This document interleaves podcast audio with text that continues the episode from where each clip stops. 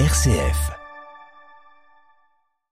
Bonsoir à tous. Bienvenue à l'UCLI dans cet amphithéâtre euh, Alain Mérieux avec euh, cette soirée. Merci d'être si nombreux en, cette veille de pont de l'Ascension. C'était pas forcément gagné, mais en tout cas, merci d'être là. Bonsoir à tous et bienvenue dans ce deuxième rendez-vous organisé euh, dans le cadre d'un partenariat entre l'Université catholique de Lyon, les librairies La Procure à Lyon et la radio RCF Lyon. Une fois par trimestre, nous recevons euh, l'auteur d'un livre pour un entretien d'une heure environ. Et aujourd'hui, c'est une diplomate que nous recevons, élevée à la dignité d'ambassadrice de France, Sylvie Berman. Bonsoir. Merci d'être avec nous. Vous venez de publier chez Talendier Madame l'ambassadeur de Pékin à Moscou, une vie de diplomate. Le récit de 40 ans de carrière effectuée entre 1979 et 2019, avec comme fil rouge la Chine, ce pays pour lequel vous êtes engagé dans la diplomatie, où vous avez étudié et qui vous verra revenir pour le poste de vos rêves, ambassadeur de France à Pékin. Vous avez été également ambassadeur à Londres et à Moscou. À chaque fois, il s'agissait d'une première nomination pour une femme à ce poste. La Chine, le Royaume-Uni, la Russie, trois pays membres du Conseil de sécurité de l'ONU de façon permanente, trois pays membres du P5, pour Permanent Five. Vous en, direz peut-être un mot. Vous êtes également passé par l'ONU à New York, les institutions européennes à Bruxelles. Vous dites avoir été une témoin privilégiée de l'histoire avec un grand H grâce à ce métier vocation.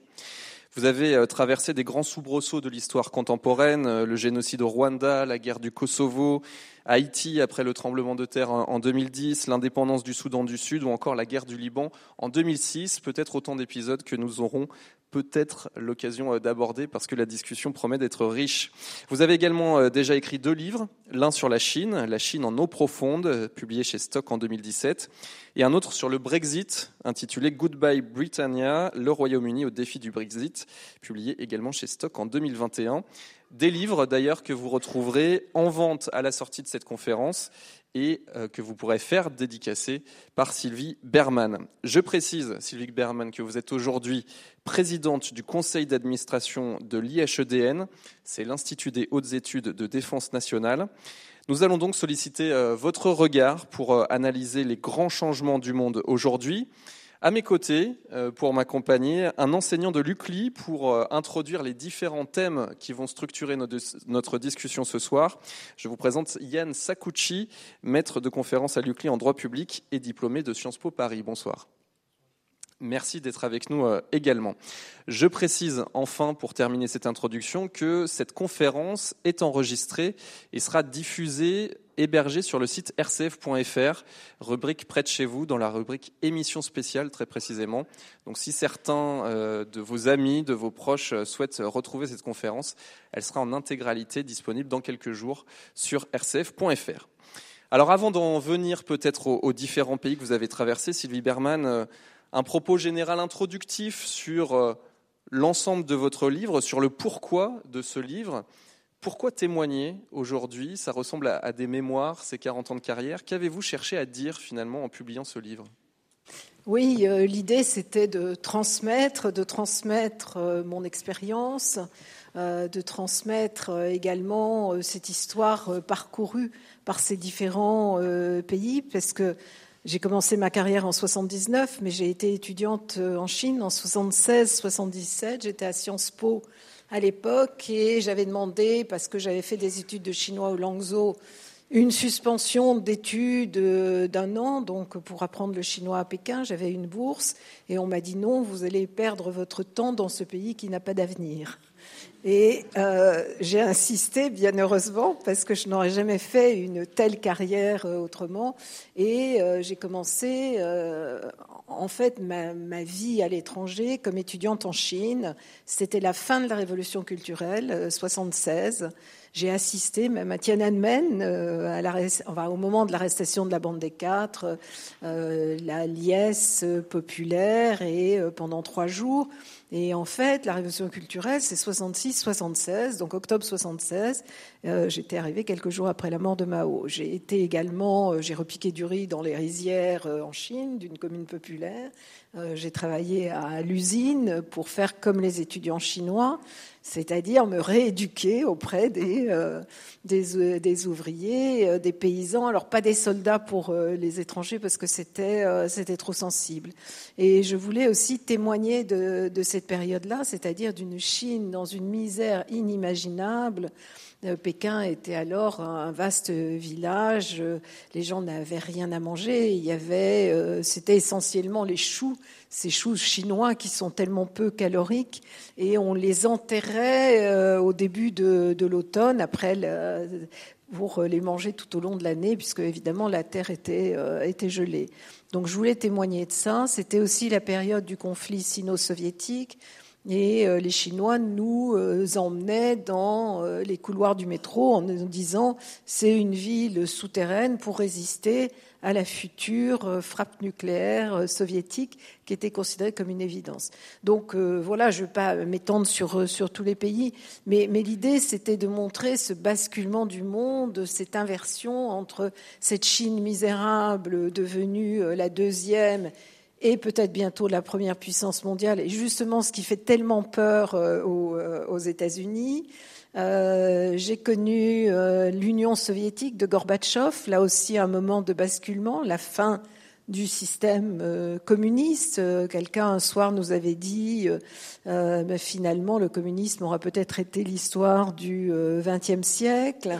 Euh, bon, j'ai euh, j'ai retrouvé ces deux pays, donc euh, une Chine triomphante, et puis au contraire une Russie qui voulait s'affirmer à nouveau sur la scène internationale, mais dont le rapport s'était inversé avec avec la Chine. Et puis enfin, les États-Unis, je les ai connus à New York dans le cadre des opérations de maintien de la paix, des réunions du Conseil de sécurité, et c'était l'époque de la Chine, de pardon, des États-Unis hyperpuissance, comme euh, Hubert Védrine l'avait euh, qualifié. Donc c'était un monde unipolaire. Et euh, j'ai connu le monde bipolaire de la guerre froide, le monde unipolaire dominé par les États-Unis, avec des interventions pour établir la démocratie, avec les résultats qu'on connaît. Et puis aujourd'hui, bah, avec la guerre en Ukraine, on s'oriente vers un monde multipolaire. Donc voilà, l'idée c'était de transmettre ça, puis d'expliquer un peu le métier de diplomate qui est mal connu. Justement, et ce métier de diplomate qui a beaucoup évolué, euh, aujourd'hui, un ambassadeur, il doit aussi défendre les intérêts économiques, euh, la position culturelle de la France. Euh, à quoi sert un diplomate aujourd'hui finalement, selon vous? Alors souvent, quand on pense à la diplomatie, on pense à une visite du président de la République, à, visite, à une visite d'un ministre, ou à des réunions, euh, des sommets internationaux, mais la diplomatie, c'est au quotidien. Et effectivement, le, euh, l'ambassadeur représente euh, le président de la République et l'ensemble du gouvernement et l'ensemble des, des intérêts de la France. Donc il y a un aspect analyse de la situation pour le Quai d'Orsay pour euh, l'Élysée. Et puis, euh, il y a effectivement la défense des, intérêts sur le plan politique, sur le plan économique, les, euh, les grands contrats, l'aide aux entreprises, sur le plan scientifique également, spatial, nucléaire, et, et puis le rayonnement de manière générale.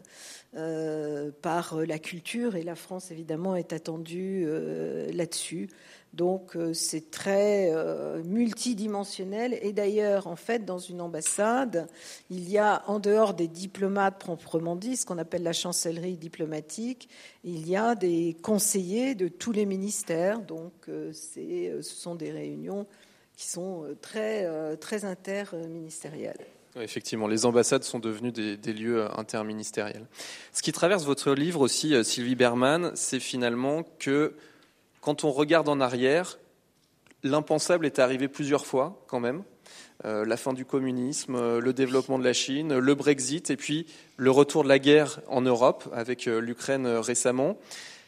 Est-ce que aussi vous témoignez que finalement la diplomatie c'est quelque chose de profondément humain avec des décisions parfois personnelles, empreintes d'affect, d'émotion Finalement, on n'est pas dans les monstres froids bureaucratiques, mais dans l'émotion humaine pure Oui, malheureusement d'une certaine manière, parce que peut-être que les monstres froids diplomatiques, enfin les monstres froids seraient plus rationnels que ne le sont les, les hommes.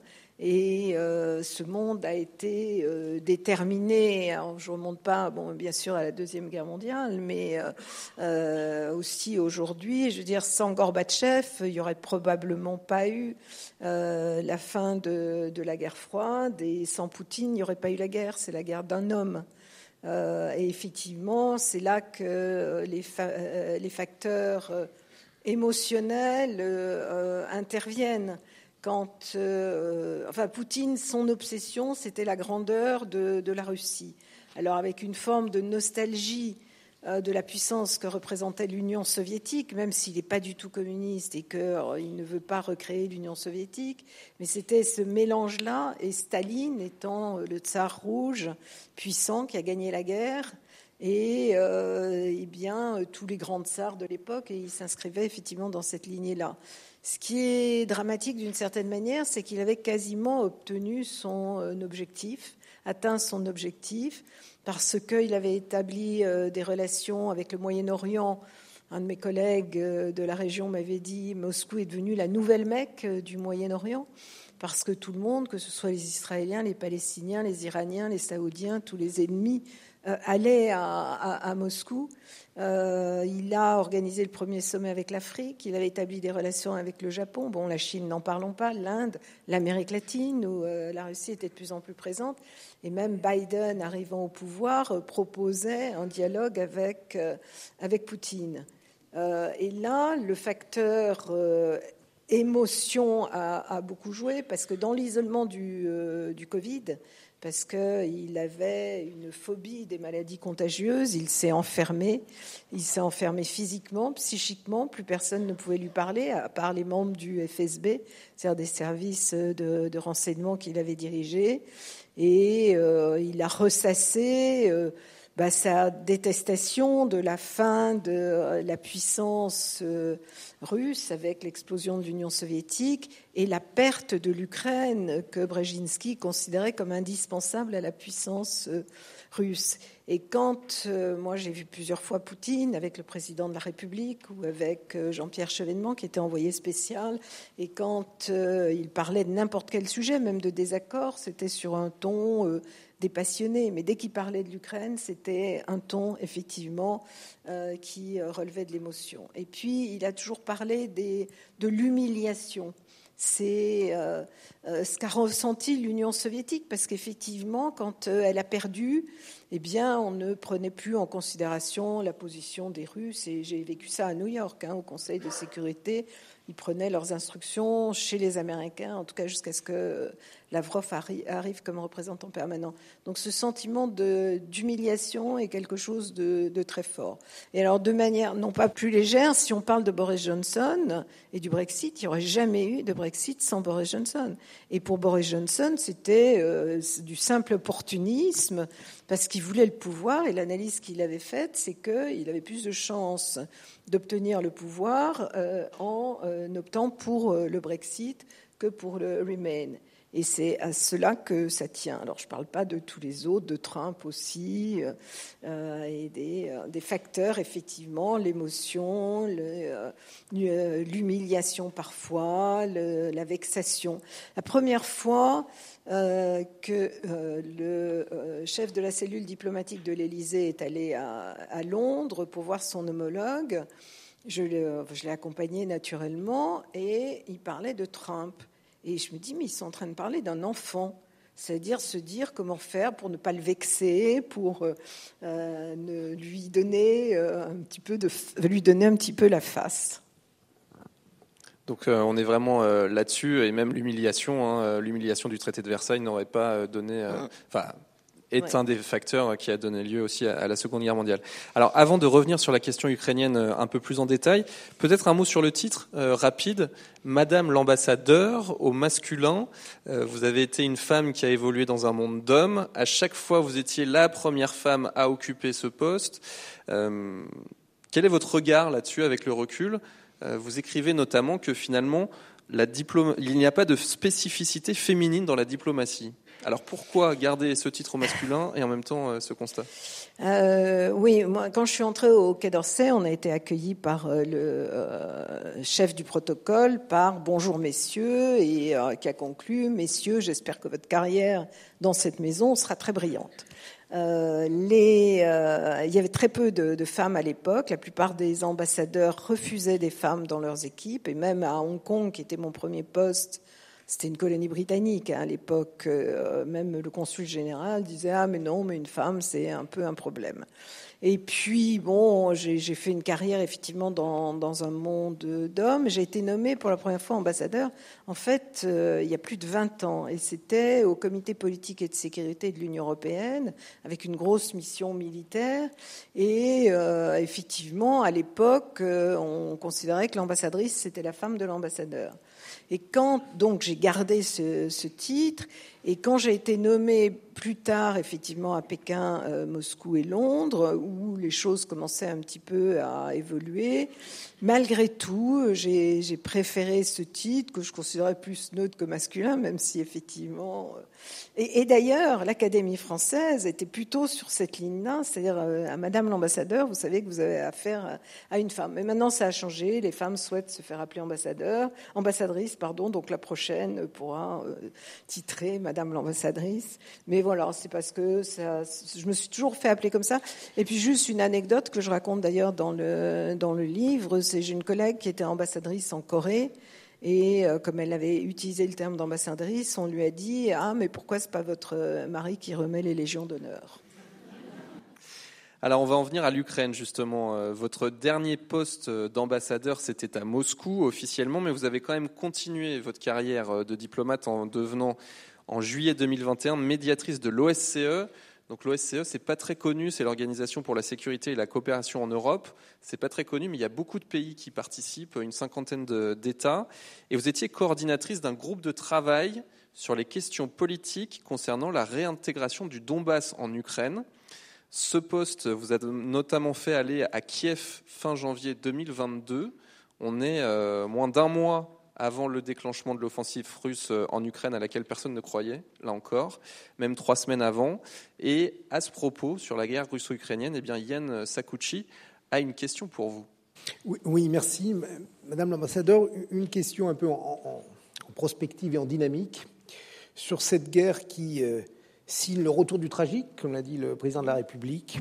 Euh, une question sur la reconstruction du monde par rapport à cette guerre qui au-delà de l'Ukraine elle-même, a euh, un effet beaucoup plus large, peut-être un effet sur l'Union européenne, qui a pris un certain de décisions, peut-être un effet également sur la Russie, qui se trouve euh, peut-être plus isolée que jamais, et, à terme encore un peu plus isolée, et peut-être sur l'idée qu'on assiste à une reconstruction finalement d'un monde, je ne sais pas si j'ose dire bipolaire, parce que je crois que les choses ne sont pas comparables, mais en tout cas à une opposition assez forte entre les démocraties et les dictatures, tout en sachant que les démocraties elles-mêmes sont des systèmes vulnérables aujourd'hui, probablement, qui ferait peut-être un peu mentir Fukuyama euh, par rapport à ses prescriptions sur la fin de l'histoire.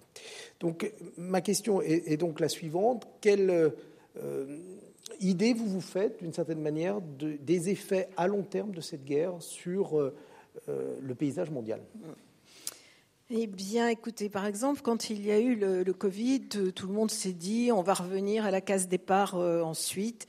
Et puis, en fait, le Covid a changé énormément de choses. Bon, on le sait, le rapport au travail, mais également l'absence de contact humain. Et euh, ça a beaucoup pesé en euh, diplomatie, parce que on ne n'obtient pas les mêmes résultats en parlant froidement derrière un écran et en lisant des, des éléments de langage.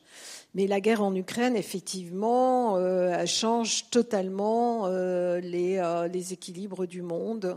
on a dit que c'était une guerre mondiale, ce n'était pas une guerre mondiale, mais c'était une guerre mondialisée parce qu'elle a des conséquences également en Afrique avec les problèmes alimentaires, énergétiques évidemment, dans toute l'Europe. Et par rapport à ça, il y a une forme de recomposition effectivement du monde mais pas aussi simple qu'on a voulu le voir.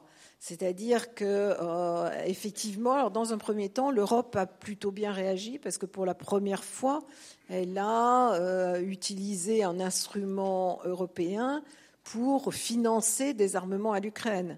J'ai connu, euh, quand j'étais à l'Union européenne, les débuts euh, de la défense européenne, ou en tout cas les débuts de la transformation. Euh, on s'occupait de, pêche, d'agriculture, pas de questions militaires. Donc c'est une véritable révolution culturelle. il y a eu les trains de sanctions, il y a eu une réaction très forte et une unité de l'Union européenne. Ce qui était l'inverse de ce que souhaitait évidemment Vladimir Poutine. Mais en même temps, euh, les Américains se sont engagés très fortement dans cette guerre parce que ça permet aussi non seulement de venir au secours de, l'Ukraine qui est injustement attaquée, mais également d'affaiblir le principal partenaire de, la Chine. Et euh, il y a eu plusieurs votes aux Nations Unies qui ont fait dire que euh, la Russie était isolée. Mais si on regarde un peu mieux ces votes, en réalité, euh, ben, la majorité de la population mondiale n'a pas voté contre la Russie. Les grands émergents, qu'on appelle aujourd'hui le Sud global, même si euh, beaucoup expliquent qu'il n'est pas global, mais peu importe, euh, ça reflète assez bien le fait que les grands émergents d'Afrique latine, d'Amérique latine, d'Afrique en particulier, d'Asie, Bon, alors il y a la Chine, il y a l'Inde, il y a le Brésil, il y a le Mexique, il y a euh, l'Afrique du Sud, euh, l'Arabie saoudite. Et donc, en fait, euh, la Russie, et c'est tragique pour elle, parce que je considère qu'elle est de culture européenne, s'est délibérément coupée du monde occidental, mais pas du reste du monde. Et il y a une chose qui est très forte, c'est le ressentiment dans ces pays, et j'ai eu l'occasion de euh, d'en parler par rapport aux Occidentaux, qui disent euh, quand. Euh, enfin, c'est vraiment une politique de deux poids, deux mesures. Qu'a été la guerre en Irak? Sinon, une guerre totalement illégale, non provoquée, avec également un certain nombre de, crimes de guerre. Et donc aujourd'hui, les, les, enfin, ces pays nous disent, voilà, ça ne vous intéresse que quand ça se passe en Europe, quand ça se passe chez nous, euh, ça vous laisse totalement indifférent, mais là, vous voulez qu'on vous soutienne.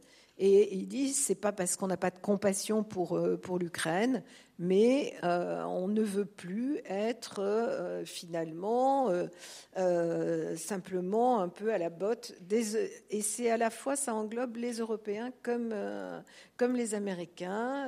la ministre d'Afrique du Sud l'a dit très clairement, Anthony Blinken, en disant ça suffit, on est indépendant, on veut prendre nos propres positions en fonction de nos intérêts.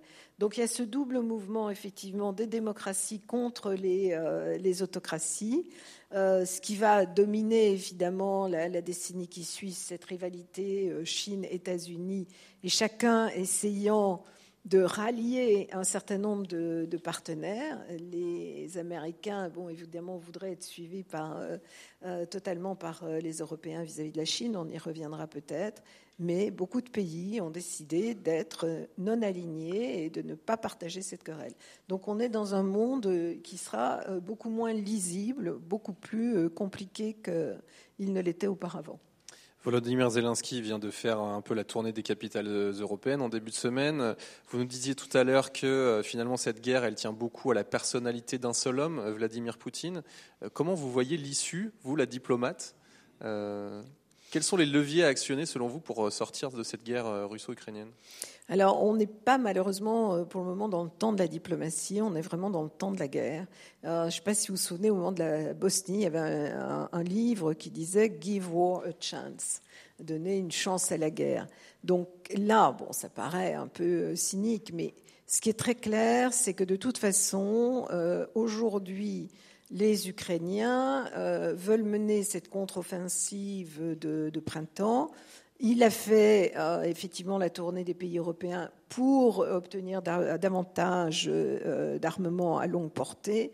Il souhaiterait en particulier des F-16 et de l'aviation. Et euh, de toute façon, il est exclu qu'il y ait euh, un accord de paix quelconque jusqu'à ce que euh, bon, les Ukrainiens aient pu non pas reprendre la totalité, c'est ce qu'ils souhaitent, c'est ce qu'ils affirment, mais au moins suffisamment de terrain pour être en position de, force vis-à-vis euh, euh, de la Russie. Alors, ce qui va se passer aussi, c'est que beaucoup de pays sont à court de munitions, euh, même si on, dit être entré dans une économie de, guerre. Et il est possible que même les États-Unis, à un moment, encouragent les Ukrainiens à négocier. Et on se rend bien compte qu'il y a de plus en plus de pression en ce sens. Il y a le plan chinois, évidemment, qui ne satisfait pas les, les Ukrainiens, parce que pour les Ukrainiens, la seule possibilité, c'est un retrait total et sans condition de la Russie, c'est-à-dire une capitulation, ce qui n'est pas envisageable, en tout cas du point de vue de Poutine ou de la Russie mais il y a une délégation qui a été envoyée hier euh, également par euh, l'Union africaine, par l'Afrique du Sud, avec six pays africains. Et euh, de plus en plus, il va y avoir des, pressions sur, sur l'Ukraine. la Russie, je ne crois pas qu'elle puisse gagner plus qu'elle n'a déjà gagné, en tout cas en termes de terrain. Donc, d'une certaine manière, elle aurait plus intérêt à un accord parce que bah, aurait quand même obtenu des territoires. Mais pour le pour l'Ukraine, c'est pas possible. Un jour, ça finira à la table de négociation, mais il faut attendre de voir quel est le rapport de force militaire sur, euh, sur le terrain. Il y a quelque chose qui revient régulièrement dans votre livre. Euh, c'est une réflexion euh, que je vais délivrer à la fin de cette question. Mais vous nous avez dit tout à l'heure, s'il n'y avait pas eu Gorbatchev et la perestroïka, en gros, il n'y aurait pas eu Poutine. Parce que Poutine, c'est ce sentiment de déclassement qui l'anime, on va dire, la fin de la grandeur russe qui le pousse aujourd'hui peut-être à envahir l'Ukraine. Il y a quelque chose qui vous a frappé quand vous étiez en Russie à plusieurs reprises, c'était la réflexion bon, mais je suis soviétique. Oui. Qu'on vous disait. Est-ce que vous pouvez nous expliquer un peu peut-être en quoi ça peut être une grille de lecture pour mieux comprendre aujourd'hui la position russe, cette peut-être nostalgie fantasmée du communisme Alors oui, c'est pas la, nostalgie du communisme, c'est la, nostalgie euh, de la grandeur euh, dans tous les sens du terme, hein, parce que l'immensité du pays, ça fait partie de son ADN. Il y a 11 fuseaux horaires. Et euh, il y a un livre très intéressant qui est La fin de l'homme rouge de Svetlana Alexievitch, qui est prix Nobel de, la paix, qui avait interviewé beaucoup de, de, Russes à ce moment-là, et, euh, et beaucoup lui ont dit on était un grand pays.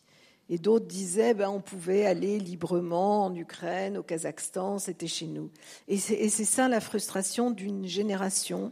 C'est celle de Poutine, clairement, qui est un homo soviéticus, et euh, c'est celle euh, de Lavrov et de beaucoup d'autres. Donc c'est pas le communisme, mais c'est cette, euh, cette, grandeur du pays et cette, euh, cette frustration qu'on retrouve très souvent. Et ça, je le raconte. J'étais allée à Baïkonour pour assister à un lancement et de Soyuz à la station spatiale qui est au Kazakhstan, d'ailleurs qui est liée, louée au Kazakhstan.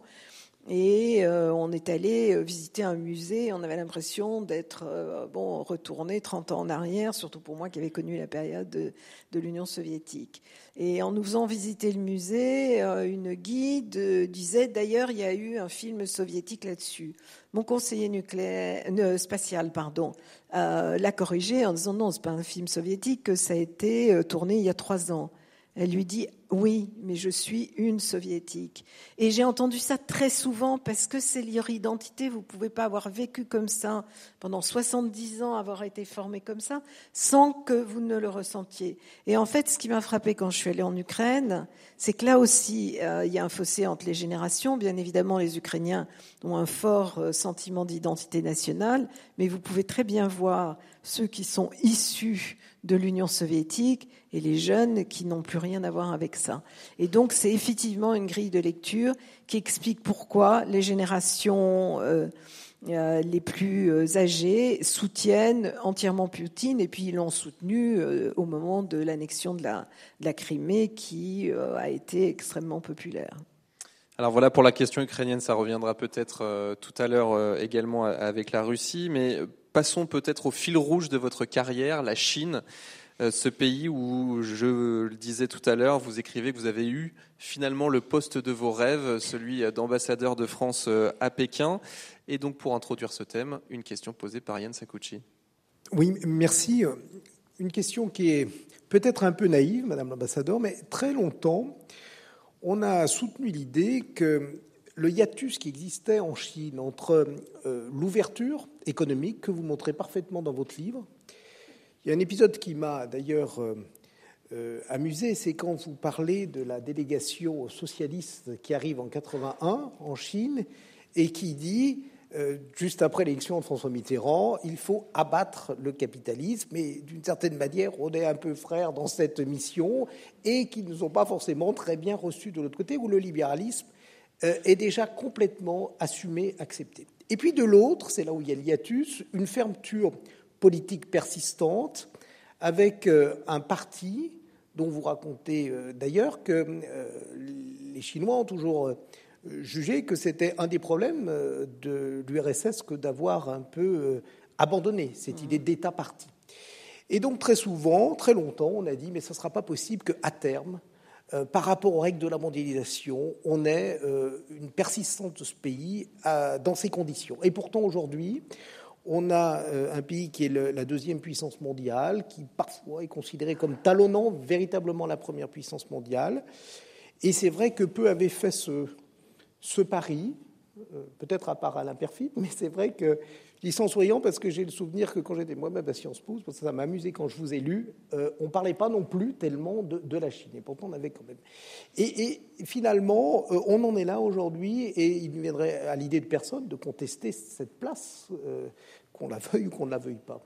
Donc, ma, ma question, c'est comment expliquer cette situation Comment expliquer que ce pari peut être un peu fou et finalement, contre beaucoup de prévisions, a été atteint par les Chinois?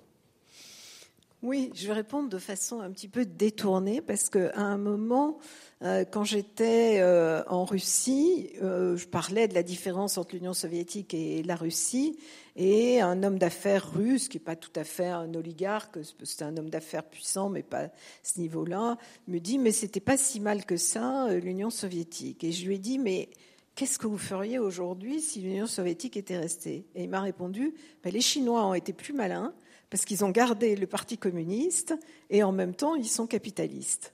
Et euh, vous avez euh, un parti qui est à la tête du pays, mais alors il y a plus d'idéologie aujourd'hui avec Xi Jinping incontestablement.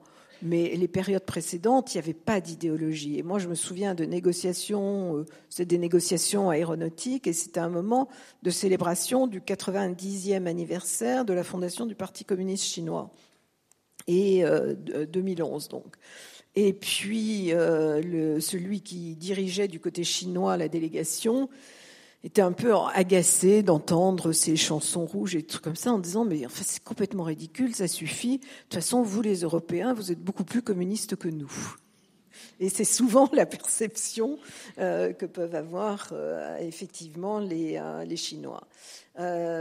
c'est un effectivement les, les, Chinois et surtout si on compare aux Russes, bon, ont beaucoup plus ce sens de l'initiative, ont veulent gagner de l'argent. L'argent, c'est pas tabou en, Chine, au contraire, c'est quelque chose euh, de, positif. Et dès qu'ils ont été libérés du carcan communiste, ben, ils se sont lancés en disant ils se sont jetés à la mer. C'était euh, la formule euh, utilisée à l'époque. Et finalement, vous pouvez avoir un État puissant qui est le PDG de euh, euh, bah, d'une puissance économique et avec euh, finalement un, bureau politique, un comité permanent qui est un peu le COMEX de, de cette entreprise Chine. Et la Chine avait inventé la formule le socialisme aux couleurs de la Chine, socialisme de marché aux couleurs de la Chine. C'est-à-dire, c'est tout à fait euh, l'esprit caméléon. On fait ce qu'on veut et euh, on l'habille euh, de telle, de telle ou telle manière. Les Chinois sont totalement, totalement pragmatiques. Même si encore aujourd'hui, bon, on a à la tête effectivement quelqu'un qui revient un petit peu sur sur des formules maoïstes et sur, en tout cas, une forme de, enfin, qui plutôt dans d'ailleurs dans le, vocabulaire que la réalité, mais, mais il y a beaucoup d'alternance entre ouverture fermeture. Au moment du Covid, beaucoup ont dit, ben, en réalité, ça l'arrange parce que ça le coupe, ça coupe la Chine du, euh, du reste du monde, et c'est des raisons idéologiques. La Chine, comme on l'a vu, s'est rouverte du jour au lendemain, ce qui était très étonnant. Euh, tout le monde a attrapé le Covid en 15 jours et tout le monde a été guéri en 15 jours et maintenant ils sont libérés. J'étais en Chine il y a 10 jours et euh, c'était un peu comme ça qu'ils le ressentaient. Et en fait, ben, on revient à une certaine phase d'ouverture. Donc je pense qu'il y aura des cycles d'ouverture, des cycles de, euh, fermeture euh, relative. Mais en tout cas, bon, ben, les Chinois, les jeunes que j'ai vus étaient euh, très, euh, très enthousiastes alors qu'ils ont souffert surtout à Shanghai. J'ai euh, rencontré les alumni de Sciences Po de, Shanghai et voilà, ils reprennent le, courant de leur vie, ils veulent voyager à l'étranger. il y a cette, ce dynamisme et ce euh, ce positivisme d'une certaine manière des, euh, Chinois qui regardent pas le passé mais qui, euh, qui regardent vers l'avant. Donc en fait tout est possible et on dit souvent effectivement que dans un pays contrôlé c'est plus difficile d'avoir une recherche très efficace. Enfin je suis désolée en termes de 5G ils avaient dépassé tout le monde. La Chine vous la connaissez en 1976. Vous y revenez en tant qu'ambassadeur en 2011. Euh, c'est 35 ans plus tard. Vous avez dû tout mettre à jour, j'imagine, euh, tout logiciel, même si évidemment, euh, pendant toute votre carrière, j'imagine que c'était quand même une formation continue. Mais quand vous avez incarné en tant qu'ambassadeur la position de la France à Pékin, quelle doit être aujourd'hui, selon vous, cette position française par rapport à la Chine? On l'a vu nous dépasser complètement mmh. en 40 ans. Euh, on la regardait euh, peut-être de haut. Euh, aujourd'hui, on en a peur d'une certaine manière. Mhm. Quelle doit être la ligne française, selon vous, par rapport à la Chine?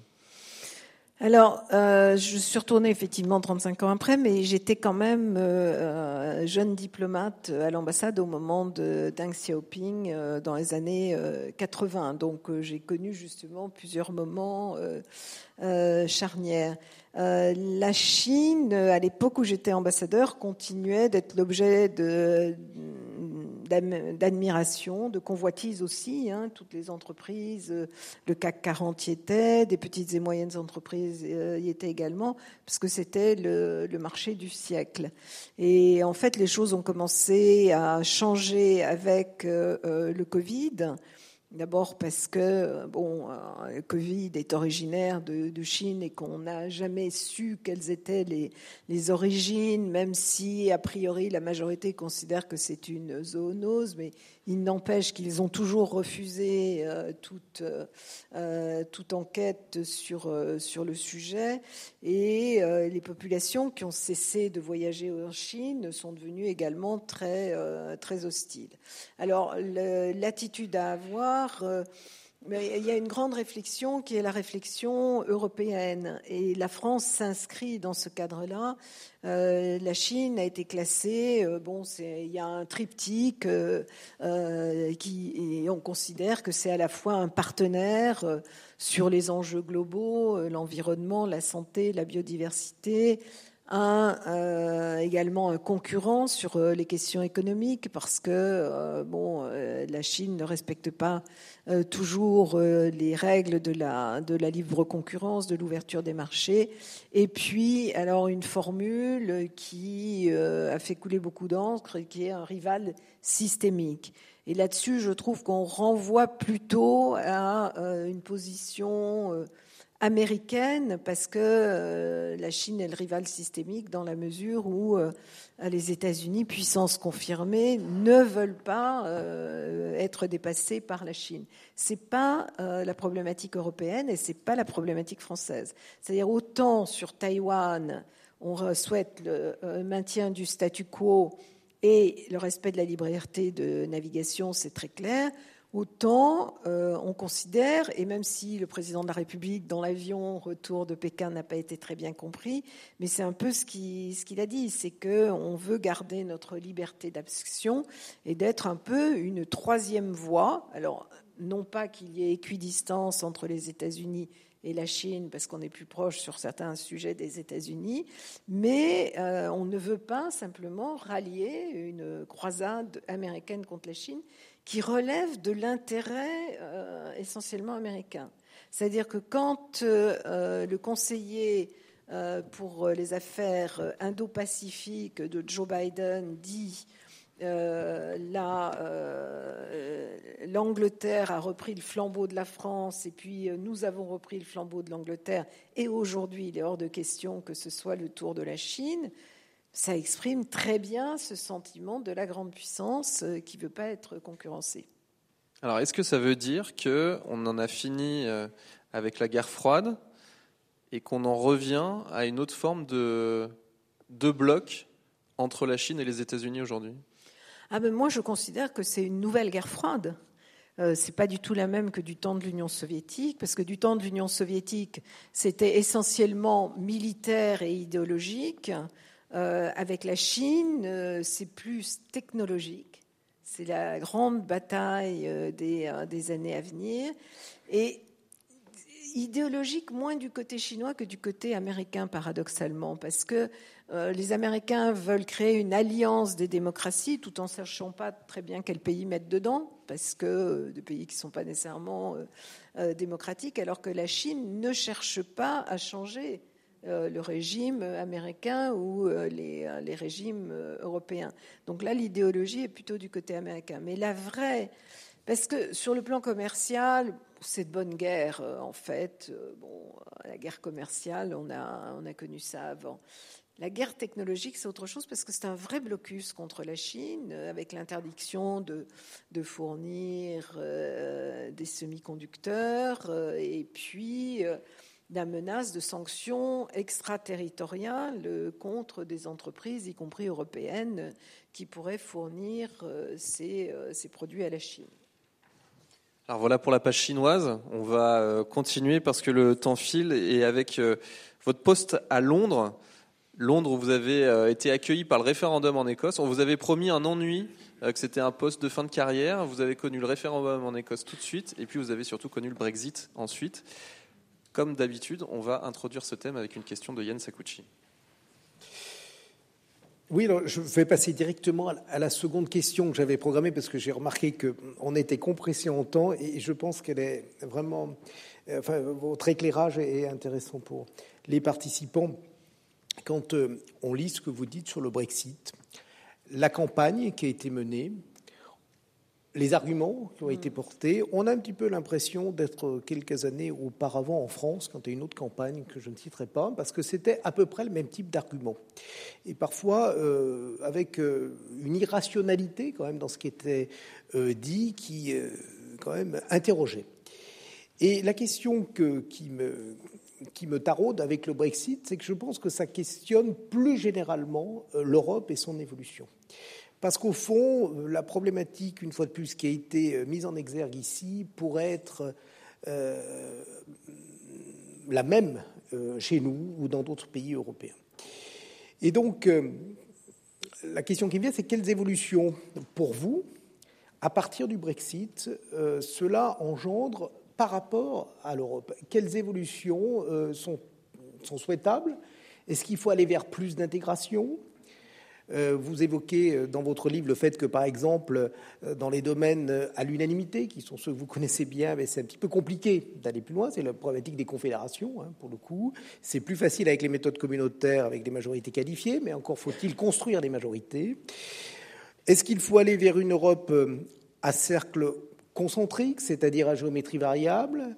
Est-ce qu'il faut aussi peut-être abandonner, euh, ce qui est un peu la, thèse d'Hubert Védrine, que vous citiez tout à l'heure, euh, l'idée d'un grand projet, d'un grand dessin institutionnel, et de se concentrer sur une Europe des projets, en fait, hein, qui mécaniquement, d'une certaine manière, enfin, faut-il l'espérer, euh, aurait des effets positifs? Donc la question est un peu générale, mais parce qu'il me semble que le Brexit n'est qu'une illustration parmi d'autres d'un problème interne à l'Union européenne de manière générale.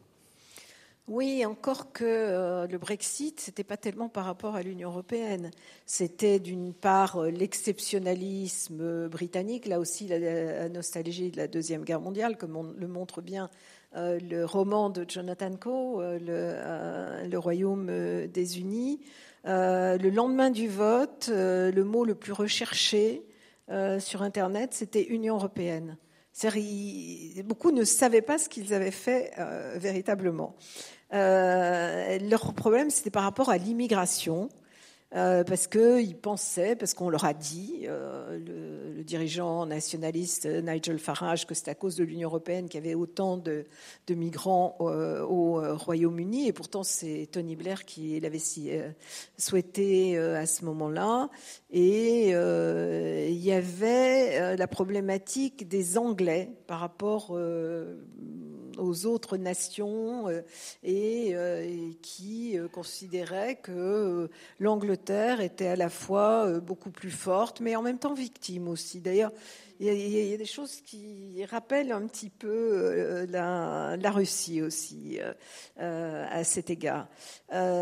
simplement, je crois que ce qui a permis le Brexit, c'est de comprendre l'intérêt de l'Europe pour les autres Européens. Euh, ça a été une crise majeure, été une crise de la démocratie représentative qu'on a retrouvée après avec Trump, hein, les, mêmes causes produisant les mêmes effets, avec un parti républicain comme le Parti conservateur qui avait évolué très à droite et de manière ultranationaliste. Euh, ils n'ont pas voulu en voir les conséquences, puisqu'il y a eu le Covid, ils ont pu prétendre que c'était comme dans les autres pays, il y a eu la guerre en Ukraine. Mais aujourd'hui, le Brexit fait très mal.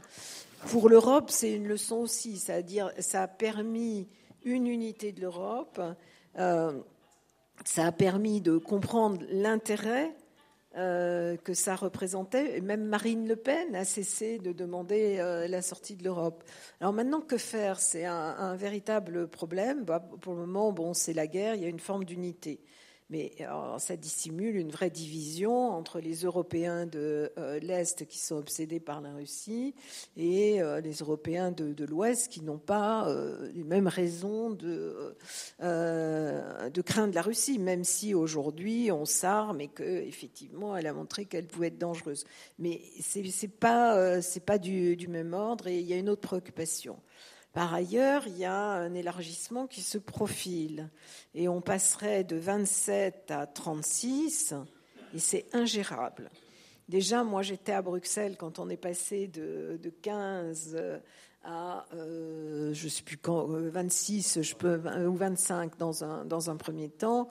On a mal digéré euh, cet élargissement, on l'a mal préparé on a accueilli dix pays euh, en bloc qui euh, finalement n'étaient pas prêts à respecter les règles du club. Et euh, il y a des risques avec l'intégration d'un certain nombre de, pays. Donc il y a les pays des Balkans, bien sûr, mais il y a cette candidature ukrainienne, géorgienne, deux pays qui ne sont pas prêts. En, sont quand même très corrompus euh, l'un et l'autre. Et ensuite, le fonctionnement est très difficile si on ne change pas les règles. Donc on aura peut-être des systèmes plus à géométrie variable.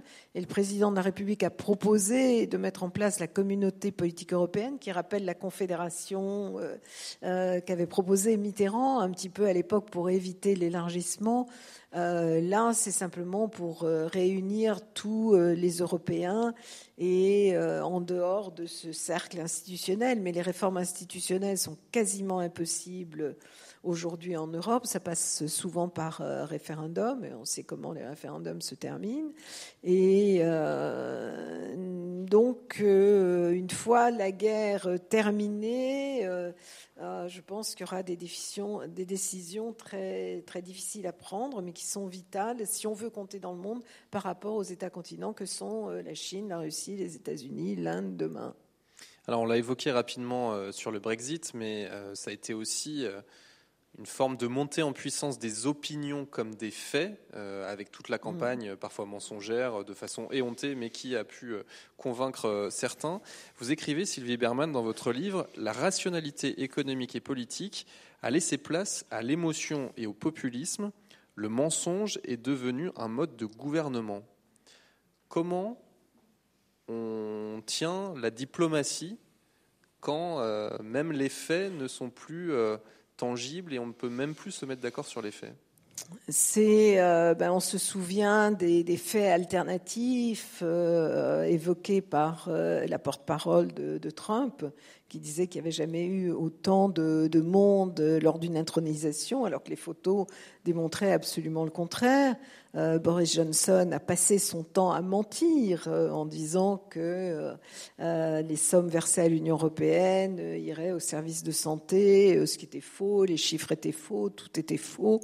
Et auparavant, euh, le mensonge était un péché en politique et euh, ne, quelqu'un qui avait menti ne pouvait pas poursuivre sa carrière. Aujourd'hui, vous rajoutez un mensonge supplémentaire et vous, et, vous continuez et euh, il n'y a plus de il n'y a plus de morale, ce qui est, d'ailleurs très, euh, très inquiétant. Euh, il y a un mot qui est rentré dans le dictionnaire euh, d'Oxford, c'était justement le, la post-vérité, c'est-à-dire une vérité alternative. Et on est là, je veux dire que ce soit la propagande en Russie, euh, quand euh, Poutine dit euh, c'est l'Occident qui nous a attaqués, on est obligé de se défendre, mais je veux dire, on le voit dans, dans la vie politique partout. Bon, la diplomatie, ben, la diplomatie, c'est, elle, elle doit tenir compte du fait, effectivement, que vous avez en face de vous quelqu'un qui peut être de mauvaise foi, quelqu'un qui peut mentir, et donc c'est important d'obtenir des garanties et euh, des vraies garanties. Et ça sera le problème, euh, parce qu'on n'a pas eu le temps de parler des Nations Unies, mais les Nations Unies ont été totalement paralysées par cette guerre. Le Conseil de sécurité ne, ne, joue plus un rôle, donc il faudra essayer de trouver un mode de gouvernance mondiale où chacun sera représenté. Oui, rapidement, euh, peut-être un mot sur, euh, sur le Conseil euh, de sécurité de l'ONU et, ce P5 avec ses, membres permanents. Dans quelle voie faut-il réformer ce Conseil de sécurité de l'ONU selon vous? Alors, pour le, juste un mot sur l'Union européenne parce qu'effectivement, les décisions sont prises à l'unanimité. Donc, si vous avez 36 pays, eh ben, le 36e pays, le plus petit, a un droit de veto. Et donc, il faudrait une forme de majorité majorité qualifiée qui donne plus de poids aux grands États, mais bien évidemment, euh, les plus petits pays sont en train de se opposer, en particulier les Baltes pour euh, le moment. Pour le Conseil de, sécurité, euh, c'est le résultat de la Deuxième Guerre mondiale, et donc vous avez des pays qui sont puissants aujourd'hui qui ne sont pas du tout représentés et euh, qui considère qu'il n'y a pas de raison que euh, ce soit euh, les États-Unis, la Russie, la Chine, la France et le Royaume-Uni qui représentent les intérêts du, du monde entier. Donc il faudrait pouvoir l'élargir justement à ces grandes puissances émergentes. Il y a des projets d'ailleurs euh, avec le Brésil, euh, le, le, Japon, l'Allemagne et puis euh, l'Inde, et puis avec des pays africains. Évidemment, l'Afrique du Sud, ça paraît, ça paraît une évidence aujourd'hui. Mais un, les voisins de ces pays dans les différentes régions du monde n'y sont pas favorables, disant pourquoi eux et pas nous. et puis d'autre part, ça va être très compliqué parce que jusque-là, bon, ben, la Chine n'était pas favorable à l'Inde ou au Japon. Mais demain, comme, on voit cette évolution du monde avec le poids de, ces puissances euh, du Sud global, euh, est-ce que ça ne sera pas son intérêt? Parce que du coup, ça affaiblira la puissance américaine ou européenne. Mais est-ce que les Américains vont accepter justement un nouvel équilibre au Conseil de sécurité? Donc je ne suis pas très optimiste euh, là-dessus. Mais si on ne le, le, réforme pas, il perd sa légitimité aujourd'hui. D'ailleurs, on l'a vu pendant la guerre où il est totalement silencieux. Avant de passer aux questions du public, peut-être, euh, euh alors c'est pas un trait d'humour, mais en tout cas euh, quelque chose peut-être de secondaire et en même temps dans cette patte humaine qu'est la diplomatie, c'est peut-être un rouage. vous étiez une Française dans le monde. Et les Français sont souvent taxés d'arrogants. Est-ce que l'arrogance à la française, c'est un mythe ou une réalité? Je vous cite juste pour euh, donner euh, envie de lire votre livre. Cette arrogance se traduit moins par le fait d'avoir des idées sur tout, car elles sont bien souvent attendues, que de ne pas les faire partager avant leur exposé magistral et surtout de rejeter celles des autres. C'est votre définition de l'arrogance à la française. Oui, tout à fait, parce que euh, souvent, moi c'était tout au début de ma carrière. Hein. J'arrivais à Hong Kong, il y avait une jeune Allemande, on est devenus amis, et euh, dans les premières heures de nos relations, elle a parlé de l'arrogance française avec un petit sourire. Et à ce moment-là, je comprenais pas de quoi elle parlait, parce que j'étais étudiante avant, et, euh, puis j'ai constaté au fil des années qu'on peut pas s'empêcher, effectivement, bon, de faire des discours cartésiens, des, des, grands discours. On l'a vu à plusieurs Pardon. Par exemple, le discours de la Sorbonne du président de la République était un remarquable discours. Il avait juste oublié d'en parler à Angela Merkel et, d'en parler à des partenaires qui auraient pu soutenir. Là, ils ont été pris par surprise. Et euh, malheureusement, on fait très souvent ça dans les, dans les réunions internationales. On est bon le Quai d'Orsay est, un très bon, euh, disons, un service d'excellence qui est reconnu par, euh, par les autres. Il y a une vraie compétence. Mais il y a une manière d'aborder les choses euh, qui fait qu'on suscite parfois l'irritation à cause de ce qui est effectivement perçu comme, comme de l'arrogance. Et, ça peut créer de la crispation? Bien sûr que ça crée de la crispation. Je veux dire, il y a des choses que euh, qui passerait beaucoup mieux si on prenait euh, la peine d'en parler avant, euh, de faire le tour des autres pays. D'ailleurs, quand on parle de lobbying ou des lobbies dans des réunions internationales, c'est-à-dire que vous avez toujours alors là, vous avez le quart d'heure euh, euh, académique de retard. Je ne sais pas si ça se passe comme ça ici, euh, monsieur le recteur. Mais en tout cas, dans les réunions internationales, vous avez le quart d'heure diplomatique. Et le quart d'heure diplomatique de retard, hein, ce n'est pas officiel, ben, il sert à ça. Il sert à parler aux autres et à essayer d'obtenir des soutiens. Et c'est ça la diplomatie. Et c'est ça, parfois, qui manque. On a aussi le quart d'heure lyonnais ici à Lyon. C'est le quart d'heure de retard. Alors je ne sais pas si c'est très diplomatique, mais en tout cas, euh, ça existe aussi. Eh bien, merci beaucoup Sylvie Berman d'avoir été euh, avec nous. On rappelle le titre de votre livre, Madame l'ambassadeur de Pékin à Moscou, une vie de diplomate. C'est publié chez Talendier. Merci également à Yann Sakuchi, enseignant à l'UCLI en droit public, d'avoir été avec nous. Et puis, vous pouvez retrouver sur rcf.fr la semaine prochaine cette conférence. Merci à vous.